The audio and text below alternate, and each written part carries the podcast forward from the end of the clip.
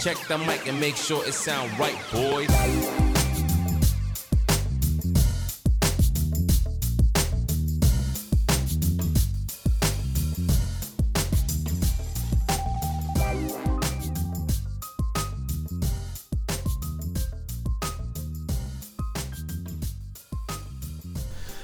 Moin Leute, herzlich willkommen zu einer neuen Tiki-Taka-Folge. Alles rund um den Fußball von Timo. Moin Timo.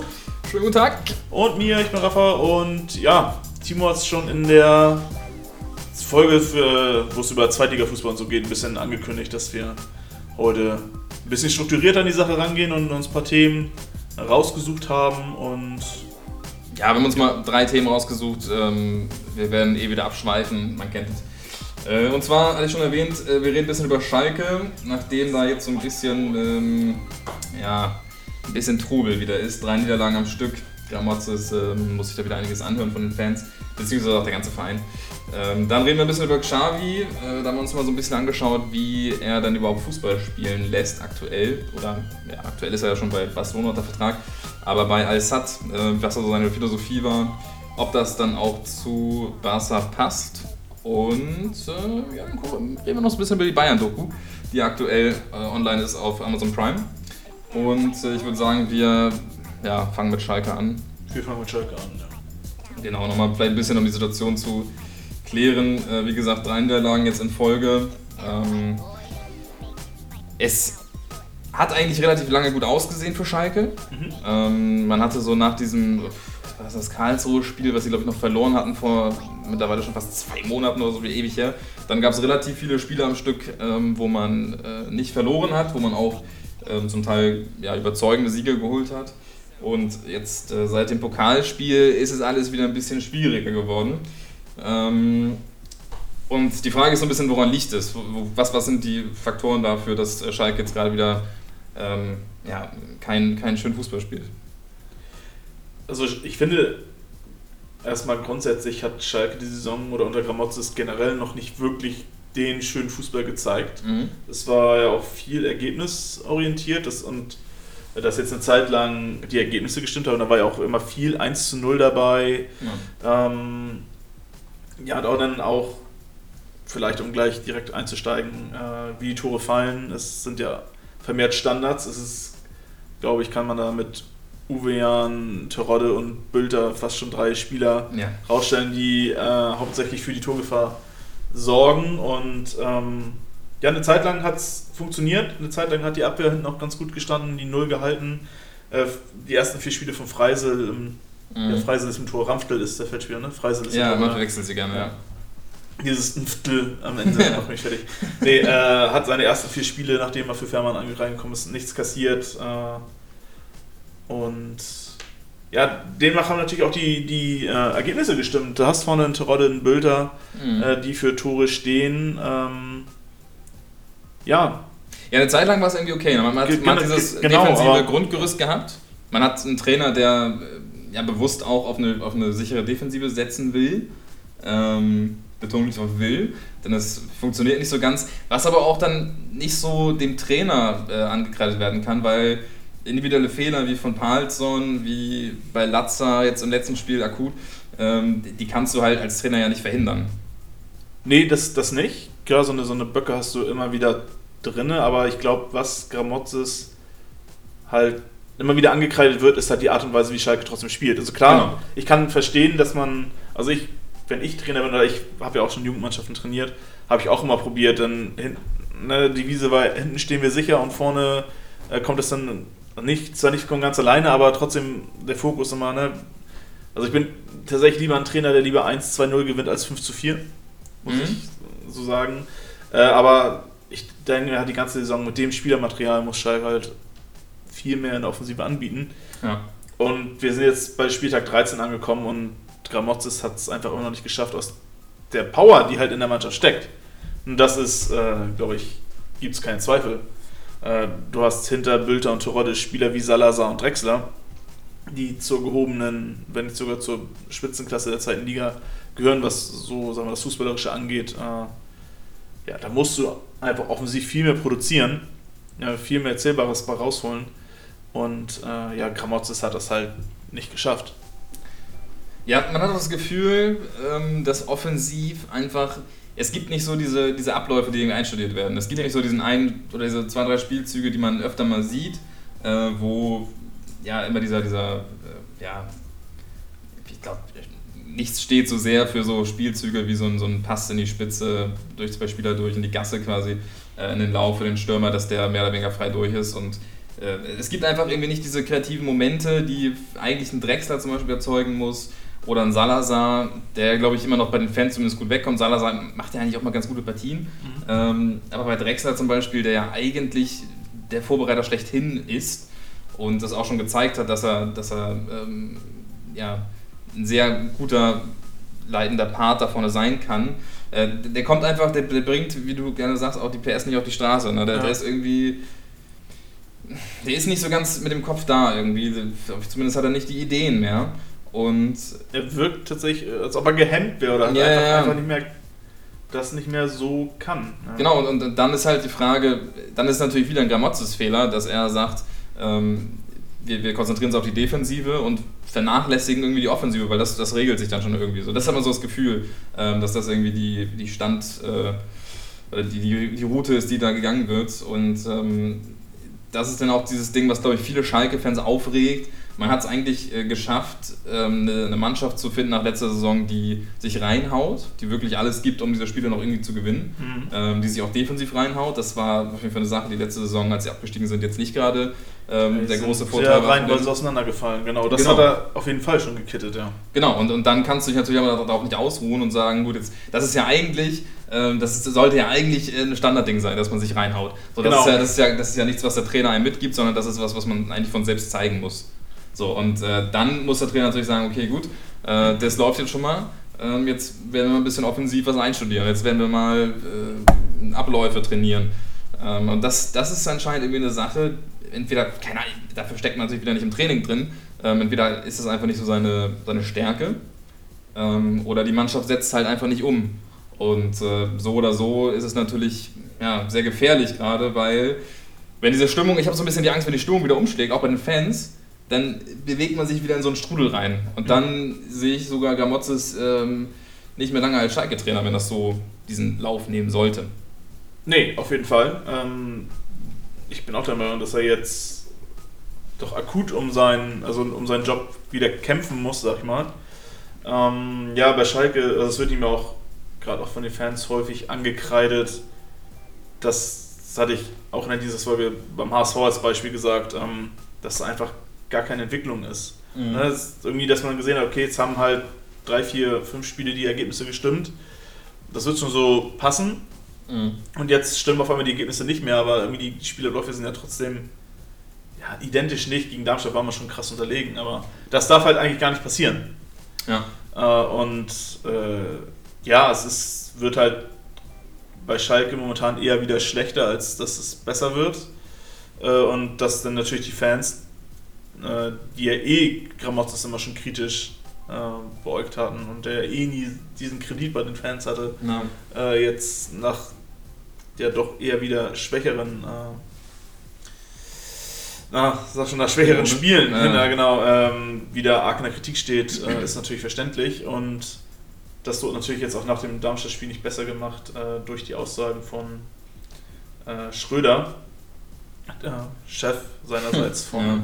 Herrn Gramozis und äh, von Schalke, der meinte, dass es eine äh, Trainerdiskussion überhaupt nicht geben wird. Ne? Also der Gramozis steht null zur Debatte und also null zur Debatte finde ich halt, natürlich probiert, will man seinen Trainer irgendwie den Rücken stärken, aber andererseits muss Schalke ja auch bewusst sein, was momentan da so los ist. Die werden ja die Saison genauso oder analysieren, äh, um zu wissen, wo sie eigentlich aktuell stehen. Und wenn man mhm. ein bisschen mit, mit offenen Augen da durch die zweite Liga geht, wird man sehen, dass man halt gegen Mannschaften wie Darmstadt zu Recht zu Hause vier Gegentore gekriegt hat. Dass man gegen keine Gegner wie Aue oder so nur ein Tor geschossen hat, dass man mhm. äh, ja und halt so weiter, dass man gegen Heidenheim überhaupt nichts also oder nur wenig angeboten hat und zu Recht kein Tor geschossen hat, etc. Dass man abhängig ist eigentlich von ein, zwei, drei Spielern äh, und ansonsten, wenn, wenn du die aus dem Ski nimmst, geht in der Offensive eigentlich gar nichts.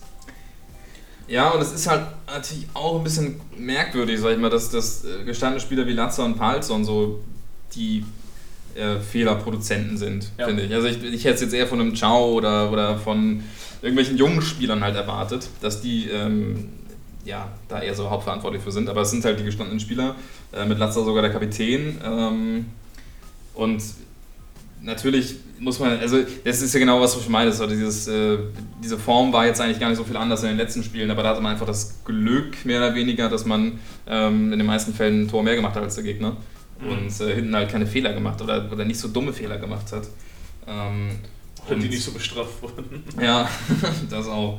Ähm, und natürlich ein Terolle, der einfach getroffen hat wie verrückt und jetzt seit vier Spielen äh, kein Tor mehr macht und ähm, auf diesen Rekord wartet, der irgendwie, der wie so ein Damoklesschwert über ihm hängt anscheinend und ihn irgendwie nicht mehr frei aufspielen lässt. Beziehungsweise war das Spiel jetzt ja nicht schlecht von ihm gegen, gegen Darmstadt, aber es ist einfach nicht ähm, diese hundertprozentige Chance für ihn gemacht worden von den Spielern drumherum und deswegen steht er immer noch, ja, seit vier Spielen ohne Tor da. Das ist natürlich da merkt man erst, wie sehr das dann doch vielleicht diese noch nicht so Topform von Schalke kaschiert hat. Ne? Das ist Ja, dann, genau. und dann dazu kommt, glaube ich, noch was. Also ich habe so ein bisschen geguckt, natürlich, was, was Schalke-Fans so ähm, momentan kritisieren. Und da kommt dann auch immer das Argument, ja, Gramotz ist halt auch so ein, so ein Schnacker an Pressekonferenzen, der sagt immer, ja, wird alles besser und so. Und so ein bisschen wie Tim Walter dann vielleicht. Mhm. so dieses ähm, Mut machen oder dieses besser reden, als es eigentlich ist.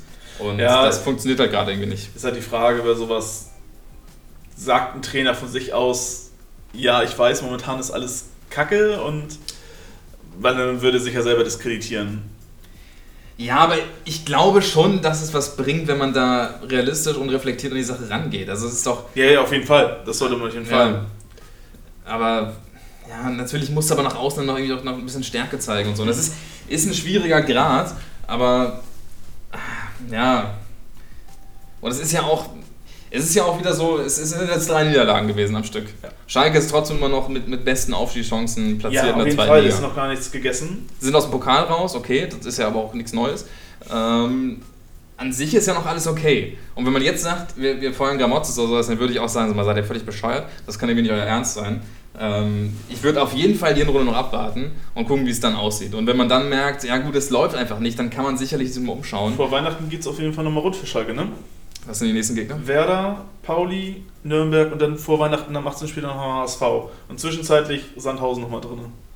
Also es ist auch Ja. eine, eine ganz schöne Ansage, was an. Schalke dazukommt. Ja. Ähm, vielleicht wurde deshalb jetzt auch schon vor, also jetzt ist ja Länderspielpause, vielleicht wurde deshalb auch vehement schon irgendwie ein Trainerwechsel gefordert, der Mhm. jetzt vielleicht zwei Wochen Zeit hat, da äh, eine schlagfertige Truppe ins Weserstadion zu, schi äh, zu schicken.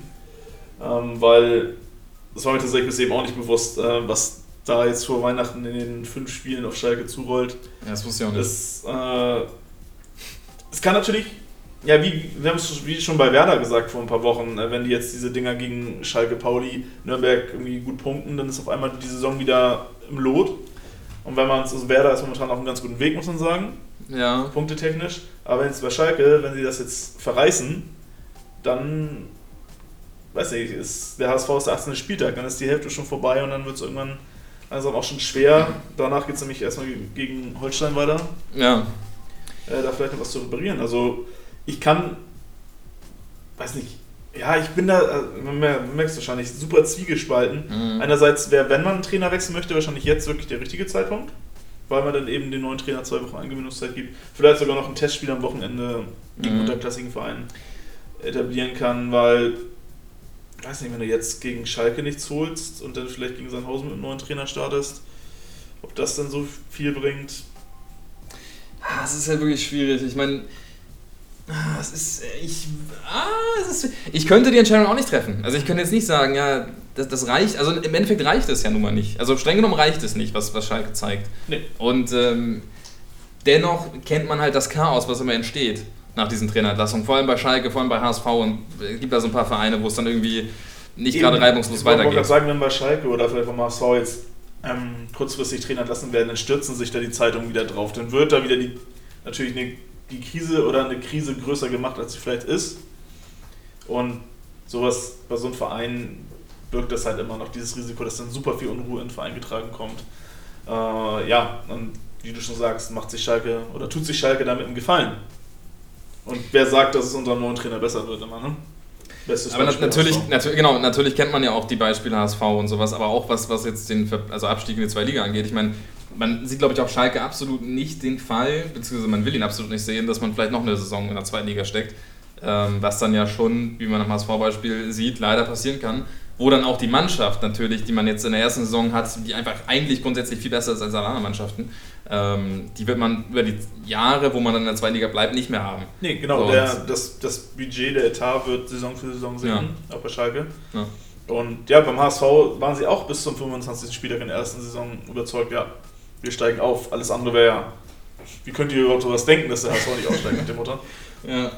Und ja, da, da muss Schalke halt aufpassen, dass man dieses Gedankengut eigentlich, eigentlich hätte man das Spieltag Nummer 1 wahrscheinlich ablegen müssen.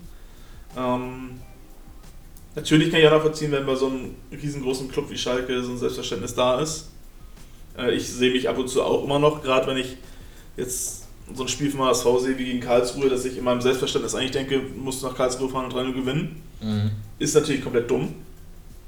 Aber das ist halt immer noch so ein Rest Selbstverständnis. Ja. Das wird bei Schalke halt auch wahrscheinlich noch in allen Ebenen irgendwie vorkommen. Vielleicht ähnlich wie in Bremen oder so. Äh, ich glaube, das sind auch Sachen, die Nürnberg und Hannover auch relativ lange noch mit sich schleppen. Vielleicht bis heute noch immer mhm. so, so, ein Verständnis, dass man gegen Clubs wie Aue oder Sandhausen eigentlich immer gewinnen muss. Und wenn dann nicht gewonnen wird, dann, dann ein großes Problem. Ja. Und ja, bei, bei, bei Schalke hatten wir beide eigentlich schon mal gesagt, dass wir dachten, sie haben jetzt komplett die Kurve gekriegt, ne? Mhm. Und jetzt gibt es ja wieder so einen argen Rückfall. Aber wie sehr muss man denn, wie sehr muss man das auch vielleicht verstehen, dass man ja eigentlich einen Kader hat? Natürlich, von den Einzelspielern her ist es wahrscheinlich der stärkste Kader. Mit aber Bremen auch, zusammen. Aber auch nur bis Spieler 15, 16. Ich muss sagen, Schalke hat nicht den breiten Kader, finde ich. Ja, aber ja, okay, das, das mag sein, aber trotzdem, wenn, und es sind ja momentan sehr viele fit. Ja, ähm, wenn diese ersten 15 fit sind oder 11 davon, dann muss es eigentlich theoretisch einen Sieg gegen jeden Gegner geben. So, vielleicht bis auf ein paar Ausnahmen so. Ja. Ähm, aber wie sehr muss man das vielleicht Gamottis auch noch anrechnen, dass er eine Mannschaft hat, die jetzt gerade mal 13 Spiele so zusammenspielt, die komplett neu zusammengewürfelt ist, ähm, wo eigentlich auch Abläufe noch nicht stimmen können, beziehungsweise am Anfang ist das eine Frage. Also die Frage ist, wann, ab wann ähm, ist es keine Entschuldigung mehr zu sagen, ja, die Mannschaft ist neu zusammengewürfelt, da muss, da muss erst dieser Ablauf oder die Abläufe müssen erst äh, einstudiert werden, die müssen erst stimmen und sowas. Ähm, also ich finde, die Entschuldigung ist schon seit einem Monat äh, hinfällig. Also ja. man kann gerne sagen, die ersten zwei, drei, vier Spiele ähm, kann man das gerne noch sagen, dass man sagt, die Mannschaft muss sich finden, aber gerade in so einem Zeitpunkt, wo Schalke auch äh, eine Siegesserie hatte und so, ähm, mhm muss man eigentlich sagen, okay, sie haben vielleicht das System, was Gramozis spielen will, verstanden, es funktioniert jetzt so. Ja. Ähm, jetzt, wo es nicht mehr funktioniert, kann keiner sagen auf einmal wieder, oh, die spielen aber noch gar nicht so lange zusammen. Weil in den, in den vier Wochen, wo es funktioniert hat, wo sie die vier Siege in Folge eingefahren haben, mhm. da hat ja niemand gesagt, oder ne, das wird noch besser, weil die sich nicht gefunden haben. Da dachten alle, okay, jetzt haben sie sich gefunden. Ja. Jetzt wissen sie, was, was los ist und jetzt, weiß nicht, das, das wäre für mich so, so eine, so eine so jetzt, wenn das jetzt von Schalke kommen würde, so eine Wegducker-Argumentation, ist, dass sie ja. sagen, okay, momentan reicht es vielleicht einfach nicht. Wenn sie dann sagen, ja, die Mannschaft findet sich aber nicht, ist das in meinen Augen kompletter Quatsch. Ja. Ähm, ja, ja, sicher nicht, sicher nicht. Viel, ich finde, was man Gramotz dann noch ankreiden kann dort, das ist, glaube ich, eben in der Vorbereitung schon angesprochen. Und auch in der Folge ähm, von ja. Dienstag, dass er halt starr seine Sachen durchzieht. Also dass man, dass man das Gefühl hat, dass er nicht flexibel auf irgendwelche Situationen im Spiel reagieren kann. Mhm. Ich habe jetzt leider keine Statistik, aber du hast es ja auch angeführt, dass er eigentlich immer nur positionsgetreu wechselt und eigentlich immer nur die gleichen Wechsel durchführt und ja, irgendwie habe ich das Gefühl, dass er von außen es halt verpasst, neue Impulse zu setzen. In also einem Spiel meinst du? In, in einem ja, Spiel, ja, genau. Ja, ich, ich, ich habe das Gefühl, das schaffen andere Trainer besser, die weiß nicht, bestes Beispiel vielleicht, ähm, jetzt Rapp momentan bei Kiel, der zweimal Rese relativ früh oder Zeit mhm. reingebracht. Und gerade gegen HSV hat das Spiel komplett verändert. Mhm. Da ist ein frischer, schneller reingekommen gegen kaputte Verteidiger. Ähm, da ging es ab wie die Luzi nach vorne für Holstein. Auch gegen ähm, Dresden, Dresden, gegen Dresden, Dresden, ja. Dresden ja. ähm, ist Rese reingekommen und war sofort ein Faktor im Spiel mit Ja. dem spielentscheidenden Tor etc. Und ich kann jetzt nicht die ganzen Spiele von Schalke runterbeten, aber ich habe halt immer das Gefühl, dass so die Wechsel von äh, Gramozis im Vergleich äh, und äh, in der Häufigkeit wie bei anderen Trainern vielleicht eher verpuffen. Ja, vielleicht auch fehlendes Risiko einfach, ne? Ja, also, dass man, dass man, wenn man sagt, okay, ich nehme jetzt mal einen Innenverteidiger raus, das steht hier 3 zu 2 und wir haben noch 10 Minuten Zeit, dann spiele ich ihn mit Dreierkette statt einer Viererkette oder irgendwie sowas. Stimmt, stimmt, das meinst du gegen, in der Analyse gegen Darmstadt, dass Mhm. es, glaube ich, zu dem Zeitpunkt 2 einstand und der positionsgetreu wechselt in der Ja, und dann 60. nimmt Bülter raus. anstatt. Ja. Genau, und er nimmt einen Bülter raus, der immer treffen kann. Ja. Äh, und ersetzt ihn halt 1 zu 1, anstatt vielleicht mal zu überlegen, okay, vielleicht nehme ich sogar einen Verteidiger raus oder so und gehe hier halt tatsächlich zu Hause vor eigenem Publikum äh, dann doch eindeutig auf den Punkt. Und letztendlich muss man sagen, dass seine Wechsel ja die Positionsgetreuen genauso herbeigeführt haben, dass sie am Ende noch vier Dinge gekriegt Das haben. wollte ich auch noch sagen, genau. Man, man kriegt das Gegentor so oder so und dann wechselt lieber noch offensiver und geht noch mehr ins Risiko. Was ja immerhin den, ist ja auch immer ein Zeichen an, die Mannschaft und Ja. an die Fans, dass ich sehe, Ja. okay, ich habe einen Trainer, der, wenn wir 1 zu 2 liegen, der wechselt einen Stürmer ein, der, der sehe ich, okay, der, für einen Verteidiger vielleicht, der will gewinnen. Ja. Der schmeißt jetzt alles nach vorne. Und stattdessen kommt da einer, der nimmt Bilder raus und bringt dann, ich weiß nicht, hat er Piringer reingebracht? Ich bin mir nicht sicher. Ähm, Oder Salazar äh, oder- Schulinov, glaube ich, Salazar, Schulinov, ja, die genau. beiden kamen. Aber, Aber er ja. bringt halt einen Stürmer für einen Stürmer, wo ich denke, okay, Ja. das ist einfach nur positionsgetreu. Ähm, der will seinen, ich sag mal, seinen Schuh weiter so runterspielen. Mhm. Und äh, das ja, finde ich immer ganz, ganz schwierig. Genau, fehlende Risikobereitschaft könnte es sein. Ähm, aber es ist für mich hat, hat so ein Wechsel auch immer eine Signalwirkung. Wenn ich jetzt sage, okay, ich bringe jetzt einen Offensiven für einen Defensiveren rein, etc., Mhm. dann weiß ich, okay, hier soll noch was gehen. Ich habe das Spiel nicht aufgegeben, wir probieren jetzt mal alles. Ähm, Ja, und auch das, was man ja irgendwie heutzutage, kommen wir gleich auch noch, äh, wenn wir über Xavi reden, wahrscheinlich zu, ähm, dass man sich einfach auf den Gegner auch in einem Spiel äh, noch, noch umstellen kann oder ein, so anders einstellen kann, dass man sagt, okay, wir, wir verändern die Grundformation, wir, wir spielen doch mit Dreier statt Fünferkette, wir spielen eine Fünfer statt einer Vierer, wie auch immer. Gibt ja tausend Möglichkeiten.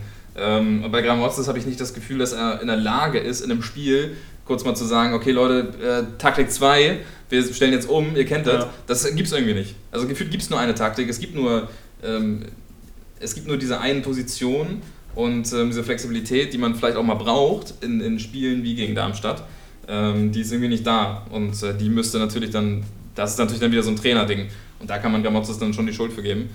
Aber ja, ähm, ja, wir müssen irgendwie aus diesem Thema rausfinden. Ähm, äh, weiß ich nicht.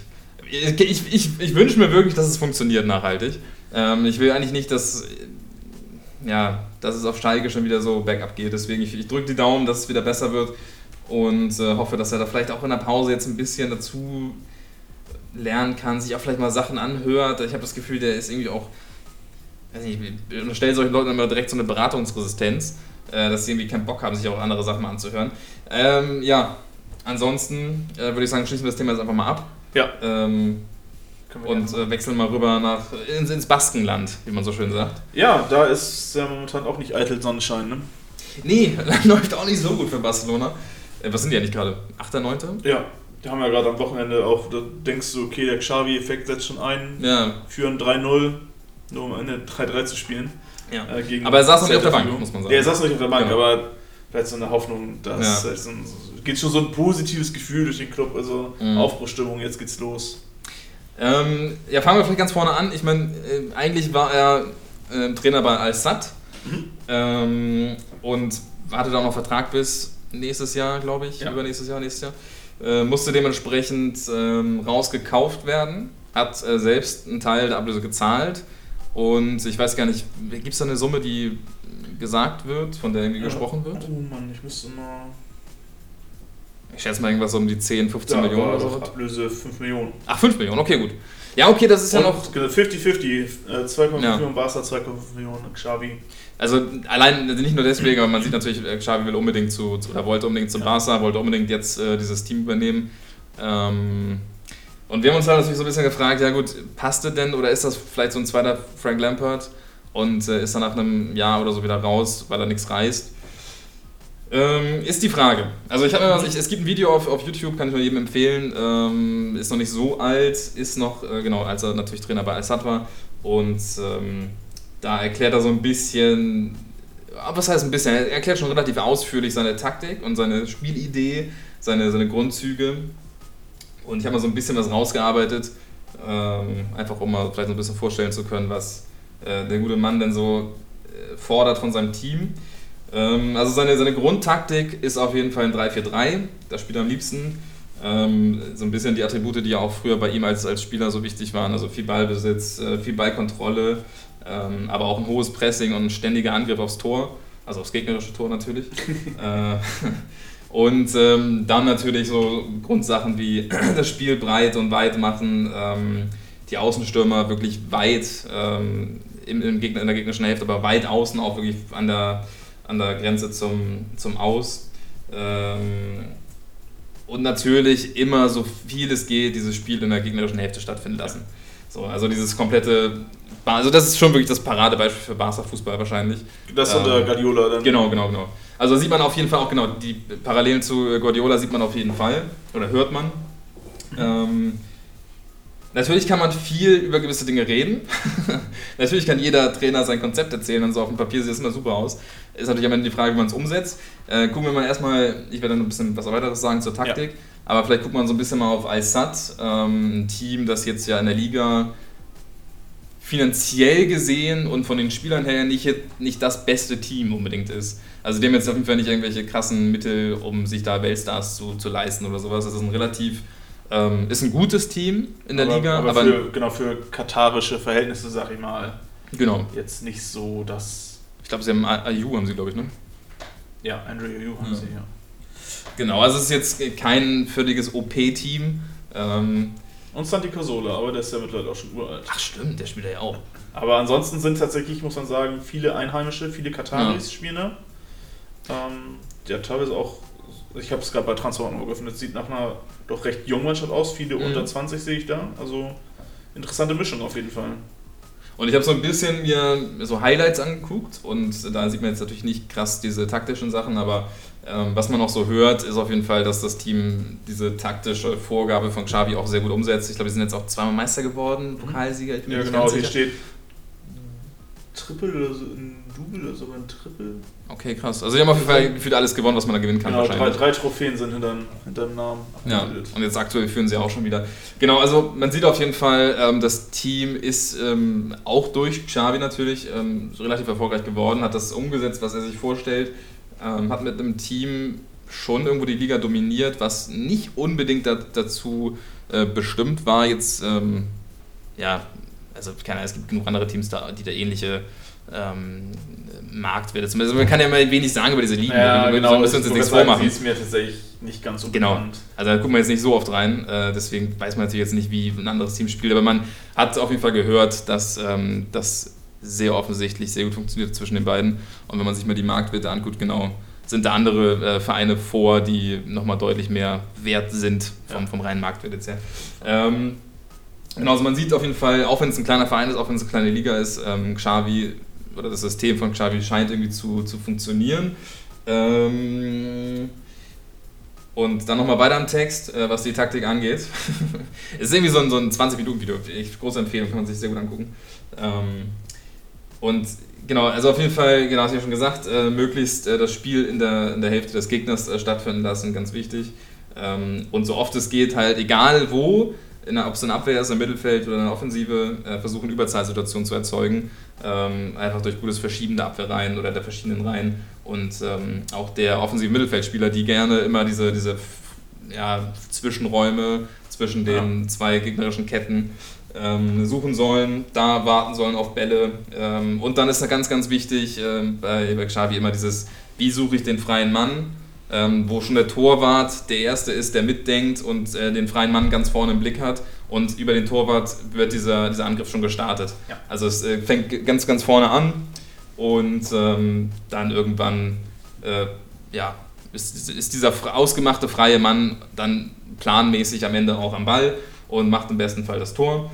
Und äh, es ist halt so, er beschreibt es so als so absolute Dominanz. Er will dieses Spiel absolut dominieren, er will den Gegner gar nicht zur Entfaltung kommen lassen, er will, das einfach, er will den Gegner einfach nur zerstören. Also das ist schon, ist schon eine sehr geile Nummer und erinnert natürlich sehr stark an Pep Guardiola. Ja. genau. Also es ist dieser Barca-Fußball, den er auch mit geprägt hat, ähm, wo dann natürlich irgendwie verständlich ist, dass er sich auch diese taktischen Sachen für seine eigene Trainerkarriere mitnimmt. Ja. Und ähm, ob die, also auf die Frage, ist es der richtige Trainer für Barcelona, von dem her, was er sagt, von der Taktik her, von dem, was man jetzt, von dem wenigen, was man bis jetzt hier gesehen hat, ähm, würde ich mal ein absolutes Ja sagen. Ähm, das könnte schon eine sehr, sehr geile Nummer werden, wenn das auch am Ende alles so klappt, ne, wie er sich das vorstellt. Ja, äh, bin ich bei dir. Ich glaube auch, dass natürlich war es eigentlich nur eine Frage der Zeit, bis Xavi wieder bei Barca Ja. äh, Trainer oder bis er Trainer wird, nachdem er äh, gesagt hat, dass er Trainer werden möchte. Äh, ja, der, ich bin mir nicht ganz sicher, ob der Zeitpunkt gut ist. Natürlich ist das jetzt gerade auch für Laporta, also den Präsidenten von Barca, natürlich PR-mäßig das absolut Beste, was gehen kann. Ja. Barca spielt momentan eine der schlechtesten Saisons der letzten 25, 50 Jahre. Ja. Ähm, und jetzt kommt quasi Xavi, der für bessere Zeiten, für die besten Zeiten vielleicht von Barca steht. Ähm, und ja, schickt sich halt an, da den, den Karren aus dem Dreck zu ziehen. Mhm. Ähm, die Frage ist halt, hat Barca die Mittel und momentan das Spielermaterial, um äh,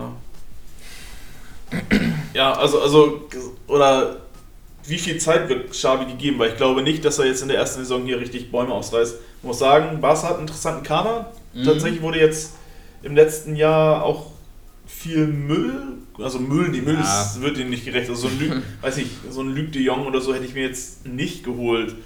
Ähm, Nee. Aber wenn man sich den Kader anguckt, sind da viele spannende junge Spieler. Ähm, jetzt kommen mit Gavi und mit Nico, heißen die, glaube ich, interessante Spieler nach. Auch, Ist das nicht derselbe? nee, es Achso. Ich dachte irgendwie, das wäre derselbe. Nee, tatsächlich nicht. Ähm, Wer ist denn Nico noch? Nico, Ich dachte mir, das wäre der Vorname von Gabi, Nico Nee, Gabi. nee. Achso, what the fuck. Das, Nee, das sind- wussten wir sind natürlich. zwei Spieler, die auch jetzt regelmäßig spielen. Ja, aber haben die schon mal zusammengespielt? Ja, die, haben, Ach so. die standen jetzt die letzten Wochen, glaube ich, immer ganz. Hier, da ist einmal Gavi, der ist 17 Jahre alt, und Nico Gonzalez. Der hat sich natürlich jetzt direkt wieder verletzt. Ist, Hey, äh, crazy. ja, soll quasi die, irgendwann Busquets äh, ersetzen. Was man Mhm. natürlich sieht, ähm, die sehen jetzt nicht ganz manchmal, wie viele äh, rote Kreuze da ähm, Ja. momentan sind. Also die halbe Mannschaft von Barca ist äh, tatsächlich auch verletzt. Das macht es nicht leichter. Ähm, Ja. vor allem auch viele junge Spieler halt, ne? also die Genau, so also es grundlos ist- werden sollen. es ist tatsächlich auch, ich glaube, ähm, Xavi hat auch gesagt, dass er wieder vermehrt äh, auf La Masia gucken möchte, Ja. viele junge Spieler integrieren möchte. Ähm, die sind tatsächlich da. Barca hat viele junge Spieler auch diese Saison schon, die aus äh, La Masia kommen. Und ja, also ich, wie gesagt, ich bleibe dabei. Die Mannschaft muss lernen, die muss Erfahrung sammeln. Die werden dieses Jahr in meinen Augen nichts gewinnen. Nee. Äh, aber ist halt die Frage, gibt man Xavi wirklich vielleicht ein Jahr, anderthalb Jahre, um so eine Mannschaft zu entwickeln? Ähm, dann die andere Frage ist, wie verletzungsresistent sind die Spieler? Wenn wir jetzt gucken, Ansu Fati ist 19, der ist gefühlt auch seit Ewigkeiten verletzt, er war jetzt mal drei, vier Wochen wieder da, Mhm. hat direkt wieder richtig gute Ansätze gezeigt und fällt jetzt aus. Äh, ja, vermutlich erst schon wieder einen ganzen Monat und bis er dann wieder fit ist, ist es die Hinrunde auch schon wieder vorbei. Über Dembele braucht man, glaube ich, gar nicht erst reden. Da habe ich schon eine Diskussion gesehen, ob man dem seinen kompletten Marktwert bei Transfermarkt aberkennt, weil er Handy spielt. Ähm, hat jetzt, glaube ich, 13 Minuten in Kiew gespielt nach fünf Monaten Pause und Mhm. ist direkt wieder verletzt. Äh, Rückkehr, Rückkehr ist unbekannt. Also da ist halt immer die Frage, ne? das sind ja quasi so die Heilsbringer. Ich glaube, Xavi hat über Dembele gesagt, jetzt wurde auch gefragt, äh, wenn er nicht verletzt wäre, wäre er wahrscheinlich einer der besten Spieler der Welt. Kann natürlich sein. Ja, bestimmt. Äh, dann vielleicht so ein Leader wie Aguero fehlt jetzt erstmal auf unbestimmte Zeit, nachdem da Herzprobleme attestiert worden sind. Also es läuft momentan auch verletzungsmäßig absolut alles gegen Barca. Ähm, ich würde, also es, ja, wahrscheinlich ist das nicht sportlich, aber eigentlich schon an die Saison einen Haken machen und probieren halt so ein bisschen die Jugend zu fördern, vielleicht schon den, den Spielstil ja. zu, zu implementieren, aber halt auch dann mal zu sagen, okay, dann verlieren wir vielleicht auch mal 2-1 gegen Sevilla, aber wir probieren ein bisschen was aus und so. Also für mich heißt äh, Haken hinter die äh, Saison machen, dass sie nicht Meister werden. Okay, okay. Also das, das, Ziel, von Barca, Frage, das, das Ziel von Barca sollte es schon sein, die müssen in die Champions League. Ja, okay, gut, das wollte ich Also, noch. Okay, ne, ja, also für mich war, dass man vielleicht mal akzeptiert, dass Atletico und Real und vielleicht sogar Sevilla unter sich so die Ja. Meisterschaft ausmachen, aber dass das Ziel mindestens Platz 4 sein sollte und Ja. die Champions League. Anders kannst du den Verein wahrscheinlich auch gar nicht mehr finanzieren. Wenn sie, Ja, jetzt, wenn ja. sie jetzt noch die Champions League verpassen, dann kannst du den Laden wahrscheinlich bald zuschrauben. ja, wirklich. Ähm, ja, ansonsten, der Kader ist halt immer noch interessant und Aber was, was wären denn vielleicht so, so, wenn jetzt Trainer, wir spielen einfach mal Trainer Ja. und, und äh, wir dürften jetzt, weiß nicht, drei, vier, fünf Spieler verkaufen und, und dazu kaufen. Mhm. Beziehungsweise würden, würden noch Spieler dazu kaufen, die dann punktuell vielleicht passen würden. Äh, was, was sind für dich so Verkaufskandidaten? Auch vielleicht aus, aus Xavis Sicht so ein bisschen mit einberechnet? aus Xavi sich einberechnet. Also ich aber eher vielleicht dann, das ist auch Quatsch, wenn ich danach nach deiner Meinung frage und dann, aber gut. Äh, nee, sag mal bitte nach deiner Meinung. Äh, ich würde mich von Longley trennen. ja. Ja, dann ist halt so, so eine Ermessenssache. Ich würde eigentlich auch Piquet nahelegen, den Verein zu verlassen, aber ein Xavi wird seinen jahrelangen Buddy Piquet nicht kicken. Und den, das, nicht. ist, das ist eine Institution, genau wie Busquets. Ich habe Ja. gesagt, die müssen dann so mal Platz machen für die Neuen. Aber das sind ja auch Spieler, die ja auch zum Beispiel Gehaltsbußen äh, Ja, Einbußen eben genau, nehmen. stimmt. Deswegen, also, Deswegen, also aber Longley würde ich rauskicken. Ich würde Coutinho, ja, der, der ja. muss in meinen Augen weg. Ja. Äh, Braithwaite, Luc de Jong, beide mit raus. Mhm. Und ja, das hier noch, noch ja Umtiti, würde ich wahrscheinlich noch. Das sind alles so Kaderleichen, die Ja. auch alle irgendwie irgendwann mal lange Ah, und schwer verletzt waren. Und Titi tut mir so richtig Ja. leid. Ich habe selten für irgendeinen Fußballer, glaube ich, mehr Mitleid gehabt. Das ist einfach so traurig. War gefühlt absoluter, also war absoluter Stammspieler bei Barcelona. Dann Einer der besten Innenverteidiger der Welt oder auf dem Weg dahin. Und dann ist er jetzt einfach, Verletzung, ja, ja. seitdem ja, nicht mehr gespielt. und Coutinhos größter Fehler war, Liverpool zu verlassen. Das hätte er nie machen dürfen. Ein kleines, also im Vergleich zu den letzten Jahren, Bayern noch ein kleines Zwischenhoch gehabt. Ja. Und aber bei Barca ist er, ist er irgendwie nie angekommen. Deswegen. ja, ich glaube, so drei, vier Spiele diese Saison hat man gedacht, oh, Coutinho. Und dann hat man auch direkt wieder gedacht, oh, okay, ja. Oh, Coutinho, ja. Ja. Ähm, weil ich, wen wollte ich vorhin irgend- auch hier noch jemanden wegreden? Ach so, äh, Dembele würde ich direkt verkaufen. Obwohl, der ist jetzt, glaube ich, auch ablösefrei nächstes, äh, nächstes Jahr, ne? Der hat doch verlängert. Hat er noch Ja, verlängert? Haben sie irgendwann mal verlängert. Den Wirklich? Jungen. Ja. Nee, doch nicht. Nee, ja? Der hat Nee. 22. Also den, Haben sie vielleicht zurückgezogen. ja, den musst du auch gehen lassen. Also, das ist zw- zwar so schlimm für die, für die Bilanzen, wenn du dann 120 Millionen minus hast, ist plus Gehalt, das will ich mir vorstellen. Ja. Ähm, ist wirklich ganz grausam. Kannst du keinem erzählen, dass das irgendwie sinnvoll war, was sie da gemacht haben. Wusste man natürlich auch nicht, was da passiert. Aber der ist einfach, wie du es ja auch schon gesagt hast, der ist einfach immer verletzt. Ja. Du kannst mit dem nichts anfangen, wenn er immer verletzt ist. Es ist, ist ein super Fußballer, wenn er spielt. Ähm, aber so bringt es dir einfach nichts. Es ist Gehalt, was, was, weg, was er wegfrisst. Du kannst einen, Du brauchst nicht mal so einen guten Spieler von den Anlagen her. Hauptsache, du hast einen, der spielt. Also, Genau, eben, was, was bringt den Usman Ja. Dembele, der theoretisch einer der besten Außenspieler sein könnte, der soll mal ganz entspannt zu einem etwas kleineren Verein gehen. da gesund wird. Und bitte, ja, bitte wirklich mal eine Saison durchspielen. Und Ja. mal irgendwie wieder stabil werden im Körper. Also das kann doch irgendwie nicht sein. Also, dem wünsche ich wirklich das Allerbeste und hoffe, dass er dann ja, einen guten Verein findet, Ja. der zu ihm passt. Und allgemein, ich glaube ich, dass Xavi aber auch so schon ein bisschen das Spielermaterial hat, vor allem im Mittelfeld. Mhm. Ähm, das sind, wie gesagt, sind alle, selbst ein Frankie de Jong ist erst 24, den kannst du das, wobei der kann das wahrscheinlich so schon, der hat bei Ajax schon mal geniale Ansätze gezeigt. Natürlich mit Petri und dann hat auch Gavi und Nico Gonzalez hast du einfach, wenn er in seinem 3-4-3 spielen will, wahrscheinlich dieses, weiß nicht, ob das ein 3-4-3 mit Raute ist oder eher mit Außenspielern, das weiß ich jetzt nicht. Mm, Außen, also Okay. genau. Zwei Ja, dann, Außen. Dann bräuchtest du wahrscheinlich noch eher noch Spieler, die du außen einsetzen kannst, aber Genau. vom fußballerischen her, so von der Idee, gerade aus dem Zentrum raus, hat Barca schon die Spieler, die das auch über die nächsten zehn Jahre vielleicht wieder lenken können. Ja, das ist ja auch so ein bisschen das, das, das Verrückte auch. Ne? Das ist eigentlich, also auch die große Chance für Xavi, dass er eine Mannschaft hat, die eigentlich von den Talenten her ist einfach geisteskrank. Mhm. Also wenn du, wenn du die wirklich weiterentwickelst und in dieses System reinbekommst und wieder dieses Barca-System spielen lässt, wieder diese Barca-Aura einfach fühlst, wahrscheinlich auch als, als Spieler dann, ähm, ich glaube, dann kann das ein, eine ganz, ganz kranke Generation werden. Ja, definitiv. Aber dafür, natürlich ist Barca jetzt kein ruhiges Pflaster. Äh, Vor allem, ja, jetzt nicht. Ja. Nee, vor allem jetzt nicht. Und das ist halt die Frage auch, ich stecke jetzt nicht in den, ich glaube, die Marker und die, ich weiß nicht, wie heißen die Zeitungen, die sind ja auch immer ganz schnell mit ihren Urteilen und so. Ja. ähm, ja, wie, wie doll oder wie gut das Barca schafft, vielleicht die jungen Spieler so ein bisschen zu schützen. Ne? Das, das, oder halt auch Xavi zu schützen, wenn, keine Ahnung, lass ihn, die spielen gleich als nächstes nach der Länderspielpause gegen Espanyol Barcelona. Mhm. Stell dir vor, der verliert dir direkt das Stadtderby oder gewinnt nicht, dann weiß ich nicht, wie die Zeitungen da reagieren und ob die dann da. Also ich, ah, also ich, ich, ich, ich lege mich jetzt mal fest und behaupte auf jeden Fall mal, dass, ähm, dass das absolut funktionieren wird. Mhm. Ähm, ich sehe irgendwie keine Alternative. Es, es, es wird, Eine Alternative sehe ich tatsächlich auch nicht.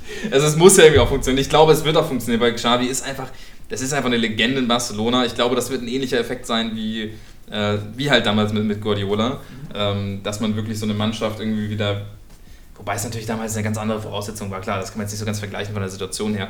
Ähm, aber auf jeden Fall glaube ich, dass dieser Glanz und diese, diese Erfahrung, diese, diese, diese Aura von einem Xavi, ähm, vor allem bei jungen Spielern, wird das, glaube ich, schon viel ausmachen. Ja, das, das glaube ich auch. Also ich glaube, es wird viel bewegen und ich glaube, dass, dass die, wie du schon meintest, die werden die Saison sicherlich nicht um die Meisterschaft nochmal mitspielen, das glaube ich auch nicht. Ähm, das wird sicherlich jetzt auch keine. Xavi macht einen 2,5 Punkte Schnitt-Saison. Ähm, das wird Nee, sicherlich das- das ich auch eine, nicht. auch ein bisschen vielleicht eine Quälerei zum Teil, aber ich glaube, dass man dann, ähm, ich weiß jetzt auch nicht, was in der Winterpause zum Beispiel passiert, da wurde ja auch schon ein bisschen gemunkelt, ob Ja. da dann irgendwie noch ein Außenspieler kommt oder Ich glaube sowas. auch, dass da werden sie alles probieren, vielleicht auch schon ein paar Spiele abzugeben, damit da ein, zwei neue kommen können und so. Ja. Genau, das sind so viele Faktoren. Man, also ich, ich bin eher, also ich, man muss glaube ich positiv sein bei diesem Transfer. Xavi zu, zu Barca ist eine, ist eine geile Nummer. Äh, freuen wir uns auch sehr und ähm, dann mal gucken, was die nächsten Wochen so bringen. Ja. Und äh, dann würde ich sagen, um nochmal hier irgendwie rauszufinden aus der Donnerstagsfolge, ähm, schauen wir nochmal ganz kurz auf die Doku von, von Bayern München. Hast du da schon irgendwas gesehen? Nur den Trailer. So Nur den Trailer, okay. den, Ja. ja ich habe mir, gestern mal- hab mir gestern mal die erste Folge zu Gemüte geführt. Und ähm, ist schon, ist, ich finde es immer cool. Ich, ich habe diese ganzen Sachen, wo irgendwelche Goretzkas und, und äh, Kimmichs und so interviewt werden, habe ich direkt geskippt, habe ich keinen Bock drauf, hört man immer die gleiche Scheiße. Ähm, auch interessant, aber ne. Ich habe immer zu diesen Interna geskippt. Also immer wenn hier Brazzo, Kahn und äh, ich vergesse mal den Namen von ihr, Katharina irgendwas, äh, die Teammanagerin da sind. vergesse ich aber auch immer. Ähm, die, es ist halt eine Frau im Fußball. Spaß! Da muss man ja ganz so aufpassen beim Podcast. Natürlich ganz großer Spaß. Frauen können genauso im Fußball. So, ich mache mal weiter. Ähm, genau, ich, das ist mir sehr interessant auf jeden Fall zu sehen, wenn man, wenn man so, so einen Brazzo oder so, so einen Kahn ähm, dann einfach so in irgendwelchen Meetings und sowas äh, sieht und da werden wirklich ganz gute Szenen gezeigt. Natürlich ist die Kamera dann an, natürlich ist man dann wahrscheinlich schon ein bisschen anders. Ähm, aber das war auf jeden Fall ganz interessant. Auch, also dieser Eindruck ist ja immer so ein bisschen, finde ich, Brazzo, das ist irgendwie eine Ikone des Vereins, die auch schon ein bisschen bröckelt, leider, so, weil so, wegen so mancher Sachen Mhm. äh, in der Vergangenheit, die da passiert sind. Äh, ich weiß immer nicht, wie viel Ahnung der wirklich hat. Ja, das frage ich mich tatsächlich auch immer. Also, ob, er nur das immer gebetsmühlenartig wiederholt, was ihm damals Uli erzählt Ja, hat und ja. äh, nach dem Motto, Bratzo, ich gebe dir jetzt ein Blatt oder einen Plan in die Hand und du, wenn du auch nur einmal davon abweichst, dann mache ich, dass du gefeuert wirst. Oder ja, es Also bei Oli Kahn hat man immer das Gefühl, oder weiß man ja auch, okay, da hat hier, äh, was hat er studiert? BWL? Nee. Wirtschafts... Ich Äh. Irgendwas auf jeden Fall. Ich glaube, BWL ist es sogar wahrscheinlich, oder? Ich glaube, der hat BWL studiert. Äh, kannst du gerne mal nachgucken, weiß ich bin mir auch nicht ganz sicher. Ähm, auf jeden Fall merkt man auch in den Gesprächen, ähm, der hat schon Ahnung von dem, was er da sagt. Äh, auch so Finanzgeschäfte und sowas, der weiß schon Wirtschaft, Wir, Wir- Wirtschaftswissenschaften. genau. Ah, okay. Ja. In schloss Hagen. das Ehrlich. Grundstudium ab. Ja, gut. Was auch immer das bedeutet. Aber er hat ein Bachelor auf jeden Fall abgeschlossenes, wahrscheinlich. genau, Ja, abgeschlossenes Genau. Und Studium. Also da merkt man auf jeden Fall, okay, der hat schon Ahnung. Ich finde, ich mag, also ich persönlich mag Kahn auch sehr gerne. Ähm, ich finde, das ist ein sehr reflektierter, guter Typ, ähm, der keine Scheiße labert, wie gewisse andere Leute im Fußball, wie zum Beispiel Uli Hoeneß, den ich wirklich nicht mehr sehen kann. Ich, hoffe, der lässt sich nicht mehr so aufblicken beim FC Bayern. Er hat, er hat den Bein groß gemacht, er hat sich aufgebaut und sowas, schön und gut, ist aber auch alles ein paar Jahre her. Mhm. Ähm, die letzten Jahre hat er nicht dazu beigetragen, dass man ein besseres, eine bessere Außendarstellung genießt. Ähm, eher das Gegenteil. Er hat sich auf jeden Fall bei sehr vielen, auch potenziellen äh, Bayern-Fans, die noch jung sind und sowas, hat er sich, glaube ich, erstmal ins Ausgeschossen. Und äh, deswegen ist es sehr schön, dass man Oli Kahn jetzt einen hat, der das Ganze besser repräsentieren kann. Und genau, das, das wollte ich noch sagen. Äh, immer, Oli Kahn hat eigentlich immer das, das Gespräch übernommen, hat immer erzählt und erzählt und gesagt, und das und so müssen wir machen, wir haben wahrscheinlich wie Einnahmen so und ein sowas. kleiner Junge daneben. Ja? Bratzo steht die ganze Zeit so, mm, ja, ja, mm. Also ich, ich, ich will ihm nichts unterstellen, aber gefühlt hat man, hat man jetzt nicht gesehen, dass er da so ein Intuit ist. ist Wie, wie ein Strohmann steht er da. Ja. Er lacht dann noch, wenn er so, haha. Und ich meine so, ja, Digga, wie, wie hast du diese Stelle bekommen? Wie hast du das geschafft? Also, naja, egal. Also das sind Das so... hatte ich tatsächlich, glaube ich, als er zur Analyse nach dem DFB-Pokalspielen äh, gegen Gladbach musste, Ja. wo, er, wo die Frage kam, ja, Salihamidzic, wie ordnen Sie das ein? Der hatte überhaupt gar, also ich, klar, Ja. war bestimmt ein bisschen auch sprachlos, aber das hat für mich auch nicht souverän gewirkt. Ein, weiß nicht, ein Oli Kahn oder auch, ja, jeder andere hätte da vielleicht eine bisschen souveränere Figur abgegeben und weiß Ja, nicht, das und- war nach außen hin. Ja, genau, und das ist ja nun mal auch ein großer Punkt dieser, dieser Stellenausschreibung, dass man nach außen hin ein gutes Bild für den Verein abgeben kann. Das Ja. ist nun mal leider mit der Haupt, äh, das Hauptaugenmerk, was, was ein Fan sieht. Ein Fan sieht in einem Interview, er sieht nicht, was er hinter, äh, in seinem Büro hinter den verschlossenen Türen macht. Du siehst nur, was er sagt oder siehst, Ja. wie er im Interview steht. Und wenn du da immer so, so einen Brazzo hast, der und natürlich, er ist, er ist kein deutscher Muttersprachler oder so, deswegen muss er jetzt auch nicht da die größten Reden schwingen.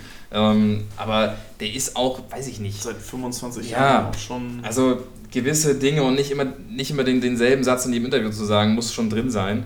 Und ähm, er, hat sich zwar, er hat sich verbessert, ich will ihn da auch nicht irgendwie fertig machen dafür, das ist völlig, völlig unangebracht.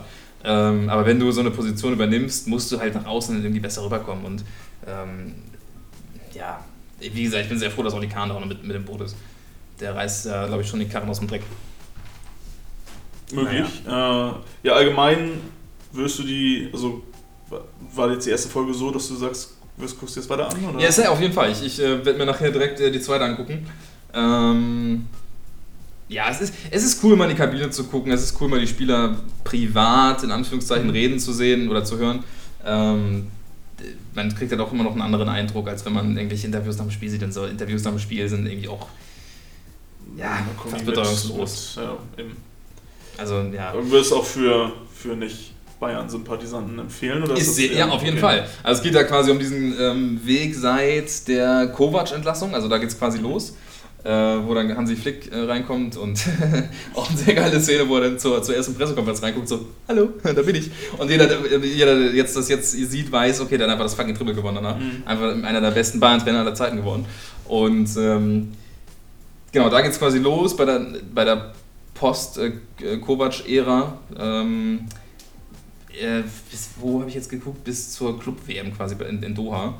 Ähm, und das ist schon sehr interessant, auf jeden Fall. Also diese Interna zu sehen, zu sehen, äh, wie so der Tagesablauf ist, ähm, das macht schon viel Spaß. Und äh, diese Reise zu begleiten bei einem, bei einem der größten Erfolge äh, von einem deutschen Team ist auf jeden Fall sehr cool. Okay.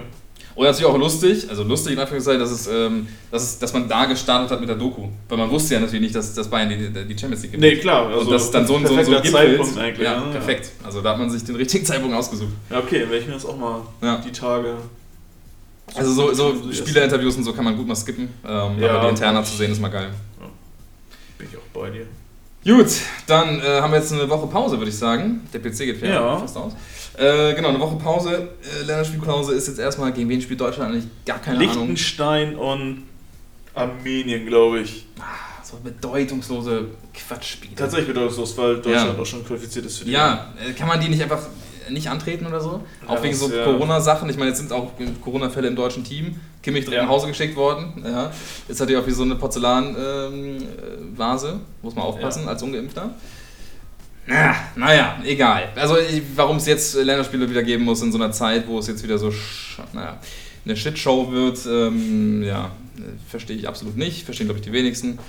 Aber, naja, gut, steht halt auf dem Terminkalender, ne?